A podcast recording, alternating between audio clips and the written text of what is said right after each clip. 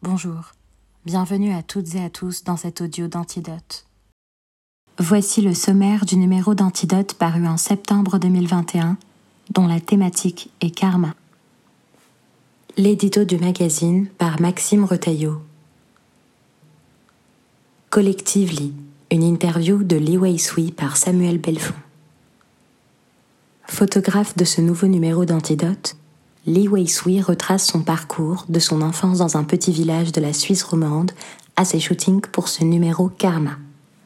À travers cet entretien, il évoque l'influence de Nick Knight dans son envie de se consacrer à la photographie de mode et souligne l'importance du collectif et de la spiritualité dans son processus créatif.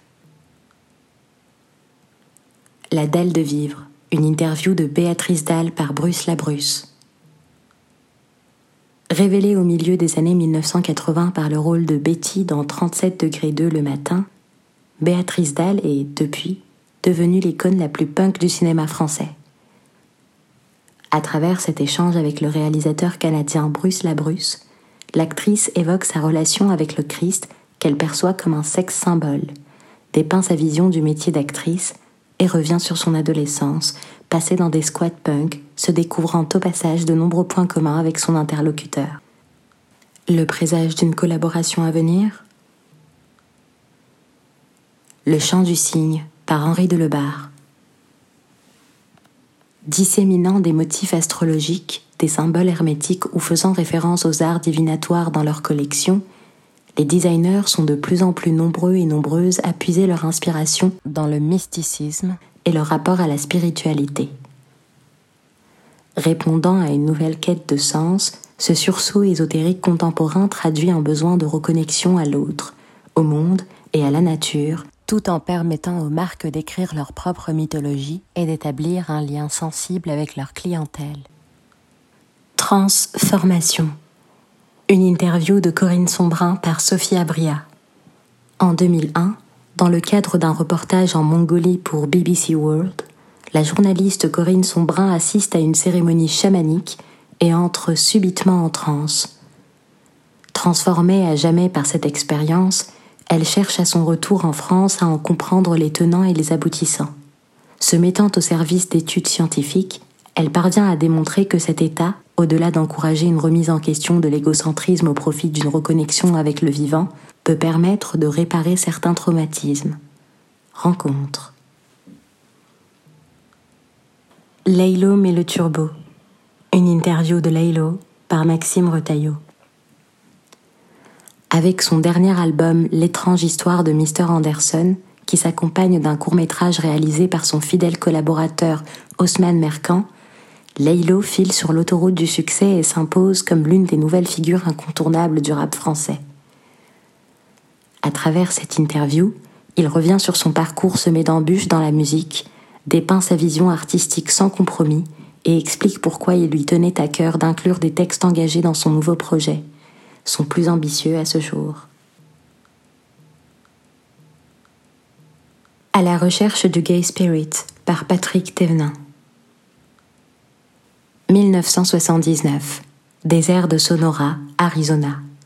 Le temps d'un week-end, deux militants américains, Harry Hay et Donald Kilofner, organise un rassemblement pour explorer les dimensions spirituelles du fait d'être gay, renouer avec la nature et développer une approche spirituelle puisant dans les mythologies païennes pour mieux se détourner des religions qui condamnent l'homosexualité.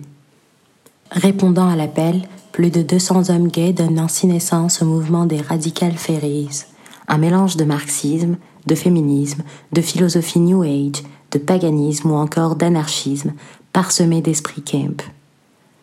Ayant depuis essaimé aux quatre coins du monde, le mouvement continue d'offrir une critique du modèle patriarcal, tout en célébrant le sexe libre et en multipliant les incursions dans la pop culture. L'or et le titane, une interview d'Agathe Roussel par Théo Ribton. Révélation du Festival de Cannes, Agathe Roussel joue le rôle d'une tueuse psychopathe rescapée d'un accident de voiture dans Titane, le deuxième film de Juliette Ducournau, couronnée d'une palme d'or en juillet dernier. Un rôle très physique pour lequel l'ancienne mannequin, qui rêvait de se reconvertir au cinéma, a suivi une préparation intense, binge-watché toutes les vidéos de serial killers qu'elle a pu trouver et appris à twerker contre de gros bolides. Karmik Kali, une interview de Kali Uchis par Naomi Clément. En quelques années, la chanteuse américano-colombienne Kali Uchis s'est imposée comme l'une des artistes les plus fascinantes de sa génération.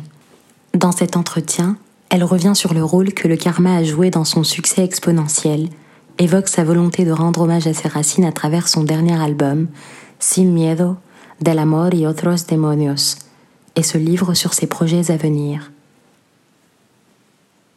Chaque mort est une essence, par Simon Johannin. Le romancier et poète Simon Johannin signe un texte inédit, personnel et poignant dans lequel il évoque la résurgence inattendue de souvenirs douloureux suite au décès de son frère. Remuant les cendres de sa mémoire, il plonge au cœur des ténèbres et en extrait une réflexion aux accents spirituels, sur sa résilience à double tranchant, la condition humaine et son rapport au monde. Do the Right Thing, une interview d'Alton Mason par Anthony Vincent.